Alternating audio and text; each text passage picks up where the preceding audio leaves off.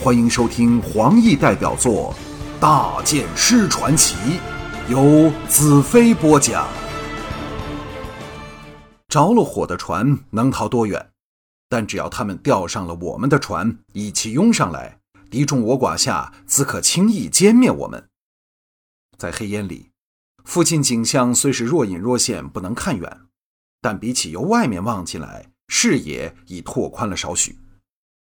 乌鸣般的号角在黑烟深处鸣响着，敌人正组织着攻势。我们应还有点时间。若敌舰的火势全部扑熄了，他们会转头全力搜索和对付我们。一阵浓烟涌来，我连站在身旁的人都看不见。浓烟去后，站在箭头的人才再次现形，神色都凝重无比。一齐道。敌人的最大优势就是不怕撞上我们的船，而我们绝不可以让这种情况发生。一种压迫的感觉由左后侧涌过来，我大喝道：“敌舰在左后旋，快避！”一齐临危不乱，发出指令，所有舰手将箭头对准我说的方向。我们的战舰立时加速转往右方，只听哗啦水响。一艘仍在着火的黑魔舰在左后方的浓烟中冲了出来。在敌人惊觉到我们存在时，我们万箭齐发，雨点般射往敌舰。我射出的乌金铁箭，在近距离下更是威力无穷，正中对方船尾，船尾朽木般折断了。燃烧的风帆随着木围断折覆盖下来，照在船头的黑叉人上。只听“砰”的一声。一个龙怒吼投到了敌舰的船头处，敌舰仍射出零星的弓箭，可是因我们的船转向右方，使敌舰全部落空。眼前又是伸手不见五指的黑烟，龙怒吼的爆炸声在右后方远处传来，接着是黑叉人的惨叫和呼嚎。景物恢复了先前的能见度，众人都看着我，我心中一动。凝神望进黑烟里，想起当日能在烟雾里找到黑寡妇的位置，现在也应该能以同样的方式把万恶的大元首找出来。眼前黑烟滚滚，黑烟笼罩的范围依然非常广阔，船行足有一里，黑烟仍不见尽头。我心头忽然涌起一种感觉，大喝道：“停船！”一齐慌忙下令。船缓缓地停在浓烟里，我冷笑道：“姚笛果然狡猾。”指着左方道：“他们正在浓烟外等我们，只要我们冲出去，立即会进入他们布下的罗网中，连船都保不住了。”一齐他们连方向也弄不清楚，缓缓摆动船身，依着我指的方向移动。龙哥道：“我们应该怎么办？”船被河水带着，缓缓顺流而下。危难当下，我的精神凝聚成一盏照明灯，往前方的黑雾探身出去。一个清晰的景象出现在脑海里：四艘黑魔舰以铁索连着，大横排在河面，除了近岸处的空位，拦住了整条河道。船副伸出木桨，不住打在河水里。保持着位置，不随波向下流去。船上的火都熄灭了，但风帆已全部烧毁。这景象一闪即逝，但我已把握了整个形势。我急喝道：“贴岸行走！”一齐忙下命令，又指示属下取出撑杆，在撞往岸边时将船撑开。这人的应变是一等一的冷静和周详。幸好这次有他在我身旁。战船缓缓在黑雾中移动，忽的，陆地出现在前方，眼看撞上，数十支撑杆一齐飙出，撑往岸旁着力处。风帆摆动，众人松了一口气。我下令道：“逐渐加速，准备火箭。”个人对我的料敌如神充满信心，火箭燃起。装在弓上，黑雾逐渐稀薄，引见早先出现在我脑海里的情形。四艘连在一起的黑魔舰正在左方现形。众箭手不等我吩咐，张弓射箭，满天火点落在最接近的两艘黑魔舰上。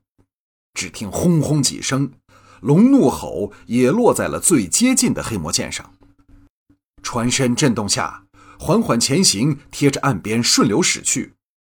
战船速度不住增高，眨眼间冲出黑雾，强烈的阳光使我们差点睁不开眼睛。敌人仓皇下环箭射来。但因我们速度很快，而且又突如其来的从侧旁冲出，使他们的箭矢纷纷落空，少数射来的都给巨盾挡住。他们的投石机投来的巨石更是不济，连方向都弄错了。两艘敌舰陷入一片火海。几个呼吸间，我们已将他们抛在后方。只听轰隆轰隆。最右方的黑魔剑上，龙怒吼接二连三爆炸开来，尖铁片和木屑弹射四方，黑魔剑在火光中颓然倾侧进水里。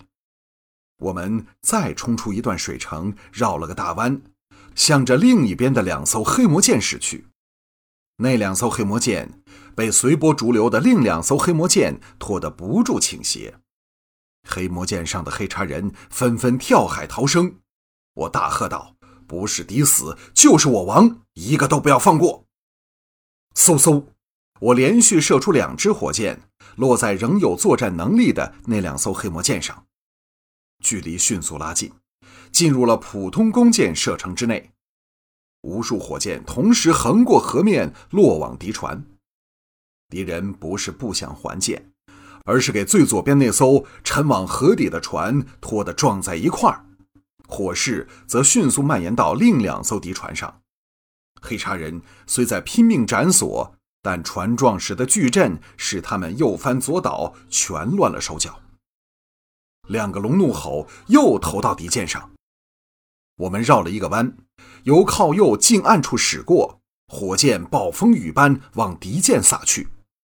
这时，龙怒吼继续发挥着它惊人的杀伤力和破坏力。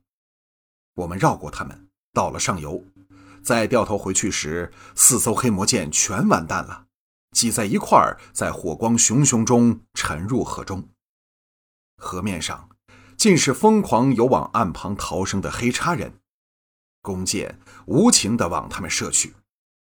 不是我没有怜悯之心，若是让这批黑茶人四散逃走，会对附近的村落带来可怕的灾难。那时又有谁来可怜受害的无辜平民？我站在船头，弯弓搭箭，搜索着姚笛和大元首的踪影。战船由敌人残舰右侧近岸处划去。神目如殿下，我看到一个粗壮的躯体由河面冒出来，迅速游往岸边。正是黑茶王姚笛。这次带黑茶人来入侵，是生灵涂炭的罪魁祸首。我大喝道：“姚笛，去死吧！”众将惊觉，望向水面，发现了这落难的黑茶王，纷纷喝骂，一时杀声震天。只听“嗖”的一声，乌金剑像一道极电般斜插而下，没入这凶人的后背里，消失不见。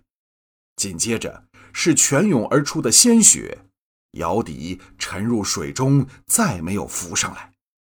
众将齐声欢呼。我们又一次在已沉进水中的黑魔连环船右侧经过，到了下游。河面上荡满了黑茶人的鲜血，触目惊心，但仍未有大元首的踪影。难道他竟然逃掉了？那是没可能的。两岸静悄悄的，他应该还在水中。一股焦躁的情绪涌上心头。就像有很可怕的事情要发生，我大叫道：“大元首到了我们船上！”抛开射日弓，拔出魔女刃，抢往船尾。只听“砰”的惨叫传来，船尾的箭手纷纷跌倒。大元首翻上甲板，口中咬着真武宝刀，两眼凶光爆射。我大喝道：“全部躲到我身后！”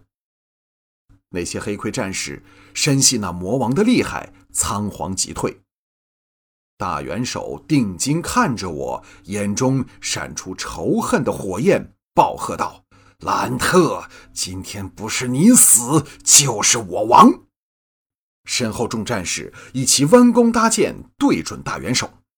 我冷冷笑道：“你终于不逃走了吗？”大元首道：“我若要走，谁拦得住？何况……”真无刀已到了我手里，杀你易如反掌。他的黑盔在阳光下闪闪发亮，红色的披风一点诗意也没有，胸膛处仍可见到我刺破铠甲弄出来的那道剑痕。站在那里，的确有威凌天下的气势。我大笑道：“我还以为你是什么人物，原来只是乌地的走狗喽啰，还在我面前充好汉。”大元首的双眼像要喷出血般，狂喝道：“闭嘴！你懂什么？乌帝是唯一能与废墟怪物抗衡的人，你给他提鞋都不配。你的剑术和才智在他面前将一筹莫展，他不用一个指头便能把你拿下来。”我哈哈一笑：“你说他是怪物吗？那你就是怪物制造出来的孽种。”大元首露在头盔外的双目掠过一丝诡异狡猾的神色，狞笑道：“兰特，你要杀我，跟着来吧！”双脚用力，一个倒翻，离开船尾，落往河下。只听嗖嗖嗖嗖，所有弓箭一齐发射，但已慢了一步，射在虚空。扑通一声，大元首没进水中。清澈的河水里。可见他在水底下十多尺处迅速往岸旁潜去。我们如果调转头来追，他早就上了岸了。时间已经不容许我有丝毫犹豫。我大叫道：“你们不要下水，停岸后再追来！”说罢，标前冲出甲板，跳入水中。